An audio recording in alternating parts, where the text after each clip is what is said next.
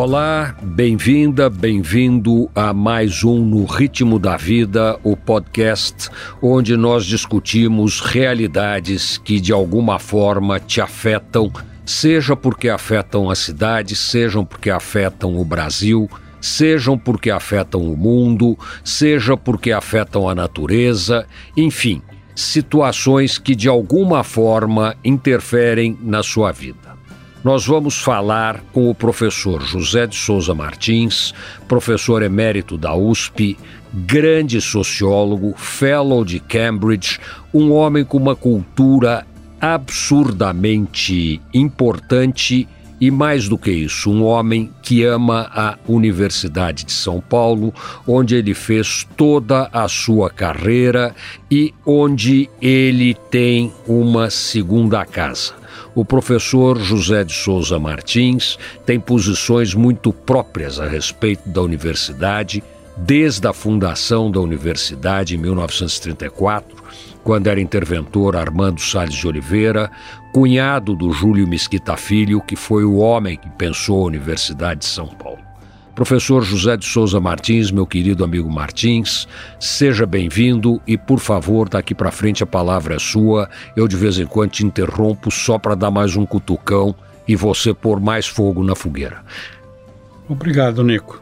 Eu espero ser útil e dizer o que eu penso sobre a USP, né?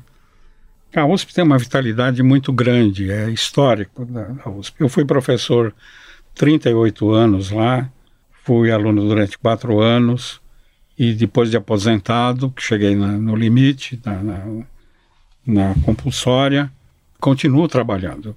O meu trabalho de pesquisa, não dou aula, mas faço conferências, etc., mesmo na USP. É a maior universidade brasileira, a mais importante da América Latina. Por que, que é importante dizer isso? Não é só para dizer porque é meu fã da USP. É porque é uma das grandes conquistas deste país, uma das grandes demonstrações de competência. A gente só não faz outras coisas desse tipo em nenhum campo porque tem um monte de. Se há amigos dessas iniciativas, há um monte de inimigos gratuitos dessas iniciativas. Eu acho que a vitalidade da USP se manifesta também no comportamento, nos movimentos dos estudantes e movimentos de professores é, há sempre preocupações com a USP, o que, que vai acontecer com a USP. Então, apesar de parecerem movimentos estranhos, etc., são movimentos em defesa da USP. Nós estamos nessa mira do, dos adversários da USP, a respeito dos quais já falava o Júlio Mesquita Filho, desde 64, que é um dos alvos de 64 aqui em São Paulo foi a USP. Muita gente, muitas instituições, nem os militares aceitavam a autonomia da USP e a criatividade da USP. Júlio de Mesquita Filho inventou a USP e depois ele criou a USP. A história dessa invenção e dessa criação é extraordinária, porque ele foi preso no caso de 32, participar da Revolução de 32, e ele inventou a USP na cadeia. Ele estava na cadeia. Quando pediu para a esposa levar para ele os livros do Durkheim, disse quais eram. Emílio Durkheim, um grande sociólogo, pai da sociologia, e a partir da sociologia da educação do Durkheim, ele começou a fabular a criação da universidade.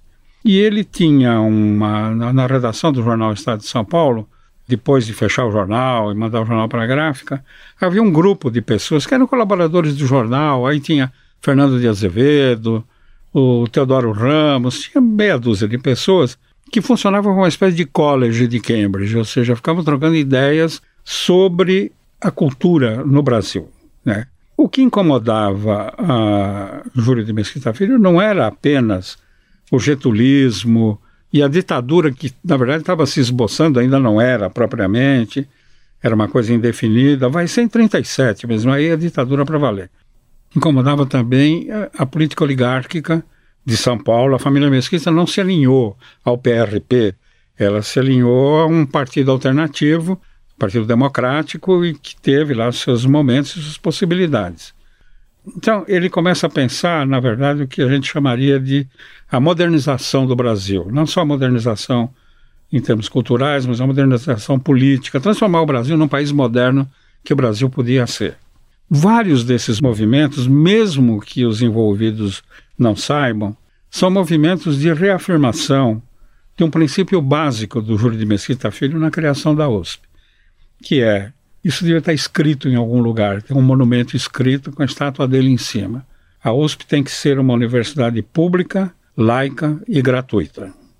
Tem sentido, isso é civilizado, porque ela não foi feita para ser uma universidade de ricos, nem uma universidade de pobres. Ela foi feita para ser uma universidade de produção e difusão do autoconhecimento. E isso ela é. Ela é até hoje. Por isso ela é a mais importante universidade da América Latina. Vários desses movimentos, inclusive esses movimentos recentes, eles são movimentos, eles podem não saber disso, que reafirmam esses valores fundantes da USP, porque a universidade continua ameaçada. Tem gente que não gosta de uma universidade pública, laica e gratuita, que produz conhecimento de altíssimo nível em todos os campos de conhecimento, né? Então, o aluno quando entra, ele já entra convencido de que ele tem que defender a universidade em que ele esteve.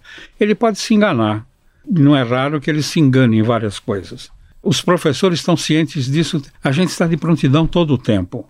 Ou seja, a gente não quer que a USP seja destroçada, destruída, transformada numa coisa que não está no projeto inicial dessa universidade. Né?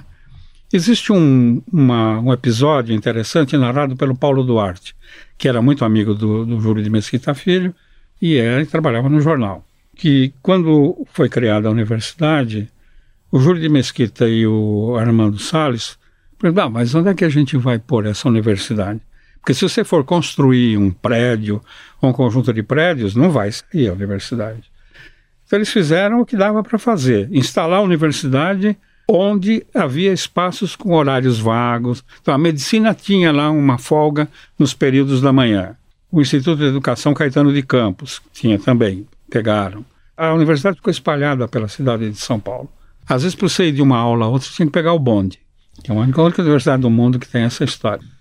Bom, e foram buscar o, os docentes na Europa, não, a maioria, mas não todos, escolheram os melhores. O, o Júlio de Mesquita Filho tinha um, um amigo, Jorge Dumas, que era um psicólogo famoso, autor de muitos livros de psicologia, que tinha estado no Brasil várias vezes, conversaram muito, e ele pediu para o Teodoro Ramos, que era professor da Escola Politécnica, professor de matemática, que era membro desse grupo do Estadão da, da, depois da, do fechamento do jornal, para ele ir procurar o Jorge Dumar, conversar para o Jorge Dumar ajudá-lo. E com um recado: nada de clericais. Primeiro ponto. Segundo lugar, nada de fascistas e nazistas a não ser em áreas do conhecimento, tipo matemática, química, porque aí é neutro, não vai acontecer nada. E o, o, o Teodoro Ramos se desempenhou muitíssimo bem, recrutou um, uma coleção maravilhosa de nomes, né? Uh, na minha área, um foi o, o Claude Lévi-Strauss, recrutou na França. Ele era belga, mas tido como francês, que já era um gênio, ele estudou filosofia. O, o Lévi-Strauss tinha dito que ele queria vir para o Brasil estudar a população indígena, estudar o pensamento do indígena. O Dumar foi, foi sacana com ele. Você tem que ir para São Paulo. São Paulo está assim de índio. Claro, o estado de São Paulo estava, tinha muito, ainda tinha o sertão desconhecido, eh, havia realmente muito, muito indígena. É, gangues. Né? E ele veio. Chega aqui em São Paulo, tinha os Guarani que estavam fugindo à procura de Maíra e que estão estacionados dentro da cidade de São Paulo até hoje aqui no, no Jaraguá e lá na Zona Sul. Ele veio, ele descobriu o Brasil, né? Realmente ele descobriu o Brasil. E foi no Brasil que ele, já indo embora para os Estados Unidos, que a família dele, dona daquela calças Levi-Strauss, ele não podia voltar para a França, os, os nazistas já tinham tomado, ele vai para os Estados Unidos. Mas antes de ir, ele foi estudar indígenas do, do Mato Grosso.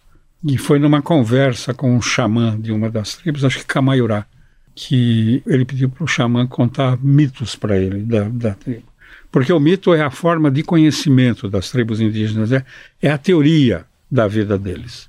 E ele está contando o olho do Levi-Strauss Arregala, ele está definindo uma ciência, que é o estruturalismo levi-straussiano.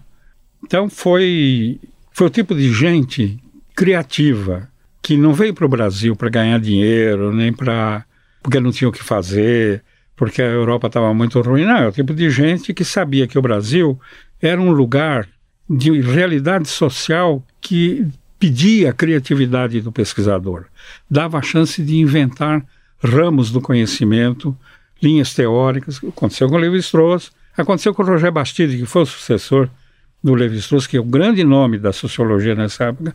Levi-Strauss também foi professor de sociologia. E todas as áreas eles conversavam, eles criaram uma comunidade de produção de conhecimento, graças a essa, ao, ao modelo definido pelo próprio Júlio de Mesquita Filho. Há uma carta do Paulo Duarte, estava me referindo a isso, que onde que nós vamos instalar essa universidade? O Paulo Duarte diz, no Butantã, na fazenda do Butantã que é onde hoje está a cidade universitária, que é uma herança que nos deixou o Marquês de Pombal, quando ele, ele desapropriou, confiscou os bens dos jesuítas, era uma fazenda dos jesuítas, que o Afonso Sardinha, que descobriu o ouro no Jaraguá, deixou para o filho que se tornou jesuíta. E a ordem religiosa, como faz com todas as ordens faziam, não sei se ainda fazem, fica com os bens do sujeito. Então virou um bem dos jesuítas. E a fazenda estava aí. Eu comecei a dar aula na fazenda Butantã, ia lá no meio do brejo da aula, né? Tinha só o prédio da, da pedagogia. E vieram Armando Salles, Júlio de Mesquita, Paulo Duarte, o grupo veio e tem aquela entrada do fundo do Butantã que dá para o prédio que é onde é o prédio de história. Ficaram por ali, sentaram nas pedras, não sei o quê, e o Júlio de Mesquita ficou inventando a universidade. Ali a gente podia pôr um instituto de matemática, lá uma faculdade de filosofia, ali um instituto de biologia. Ele foi inventando a universidade. Os institutos não foram para os lugares que ele imaginou, mas você tem uma ideia de que se tratava de um grande sonho, né? Eles fizeram a USP, que é a universidade que é hoje, menos de 50 anos depois da abolição da escravatura. Eles fizeram isso um pouco antes de eu nascer, e quando eu nasci, eu ainda fui carregado no colo, lá na roça onde moravam meus avós, por uma antiga escrava que ainda estava viva, em Florinda, tá certo? Essa gente tinha muitas vezes descendentes de escravos na sua família, na sua casa, etc. É um passo enorme que eles deram. Quando Levi-Strauss veio ao Brasil e foi à USP, foi nos anos 70, se não me engano, já no fim da vida, ele viu a cidade universitária, entrou numa sala do prédio de Ciências Sociais, ele chorou ele não tinha ideia que eles tinham conseguido fazer aquilo. Eles conseguiram fazer aquilo porque os professores e os alunos da Universidade de São Paulo concretizaram o sonho. Eles também sonhavam desse jeito. Eles concretizaram o sonho, eles fizeram a USP, se empenharam. Então, eu sou da geração que foi educada para fazer da USP você ser um, um, construtor da obra, tá certo? Você ser mão de obra desse sonho dessa universidade. E isso deu muito certo. Todo ano, quando entra uma turma nova, cada tanto tempo muda a geração. Muda a geração e vem um, uma versão nova do conflito de gerações. Em vez de brigar com os pais, a mãe, os avós, etc., eles vão brigar com a universidade. Mas eu acho que é uma briga de amor, quer dizer, uma briga para concretizar aquilo que todo aluno que entra na USP sabe que é, que é um privilégio você dá essa possibilidade. Tem havido um iluminado que um dia pensou na condição humana para criar uma universidade de verdade. Ela é uma universidade de verdade. Eu fui do conselho da FAPESP, Conselho Superior, durante 10 anos ou mais. As universidades estrangeiras fazem convênio com a FAPESP, querem convênio com a FAPESP para ter acesso a uma realidade que propicia criatividade. E para poder ter acesso à, USP, e as duas filhas da USP, que é a Unicamp e a Unesp, tá certo? Então, São Paulo fez uma revolução de compensação da revolução derrotada de 1932, que na criação da USP não foi derrotada. Quer dizer, é uma forma de ser vitorioso sem ficar eh, pendurando, usando cueca verde e amarela, entendeu? Quer dizer, foi um trabalho extraordinário e que os alunos sabem disso. Então, quando eles reagem, eles reagem com medo de que ela acabe. É um pouco esse temor, porque existe gente que gostaria, não faz muito tempo, um deputado estadual que não estudou na USP, não estudou no Brasil, querendo instituir o ensino pago na USP. A USP não faz caridade, ela recruta sábios potenciais. Não importa se ele é rico, se ele é pobre, se ele é mais ou menos, importa que ele tenha vontade de estudar, vontade de criar e tenha vocação para isso. Tá Aí você tocou num ponto que, quando o Júlio Mesquita pensou a USP, ele pensou a USP com três objetivos formar lideranças empresariais, formar a academia, a universidade e formar quadros políticos. Você acha que ela foi bem sucedida nos três campos ou o campo político deixa um pouco a desejar? É, depende, depende, depende, depende. Essa é uma boa lembrança. Em primeiro lugar, nos empresários. Vários dos grandes empresários, como Roberto Simonsen, saíram da USP que ainda não era USP. Ele foi um, um grande inovador do, do empresário. Foi um empresário. Eu conheci de perto, porque eu cresci dentro da cerâmica São Caetano, que foi criada por ele, e ele se antecipou em tudo, inclusive numa política que as empresas não conseguem entender, que é não descartar a mão de obra, porque o operário não é só mão de obra, ele é capital social e cultural. Tem, mesmo que seja obsoleto, ele está lá. E houve outros empresários iguais, né? Há uma elite empresarial que você tem que respeitar, porque ela pensa como intelectual a condição de empresário, como vocação. Mas depois entrou uma geração, que eu acho que a partir dos anos 60 isso começou a acontecer, que é uma geração de que eh, ser empresário é ganhar dinheiro, quanto mais melhor, não importa se vai durar ou não vai durar. Isso é uma bobagem. Eles se destroem, isso é um suicídio. Um país como o Brasil não pode jogar no fora a sua possibilidade histórica, que o Júlio de Mesquita viu, o Simonsen viu. Ele é um dos pais do nacional desenvolvimentismo, tá certo? Se você não cria emprego, você não cria mercado, não cria capitalismo. Eu acho que na política houve poucos casos, o caso do Fernando Henrique. Enfim, você tem outras pessoas que foram para a política formados nos quadros da universidade. Mas isso é insuficiente e essa presença é cada vez menor. Né? Eu acho que o, fracasso foi na área política, no meu modo de ver. Não deu certo na área política. A USP se dividiu muito politicamente. Então, isso não ajuda a você criar uma, um imaginário de que você pode ter a sua diferença política, mas tem que ter um denominador comum que permita viabilizar um país onde a sua diferença seja legítima. Entendeu? Essa é a, a bananosa que tem aí no meio. Martins, nós estamos chegando no fim do nosso tempo. No próximo podcast No Ritmo da Vida, você vai continuar sendo entrevistado.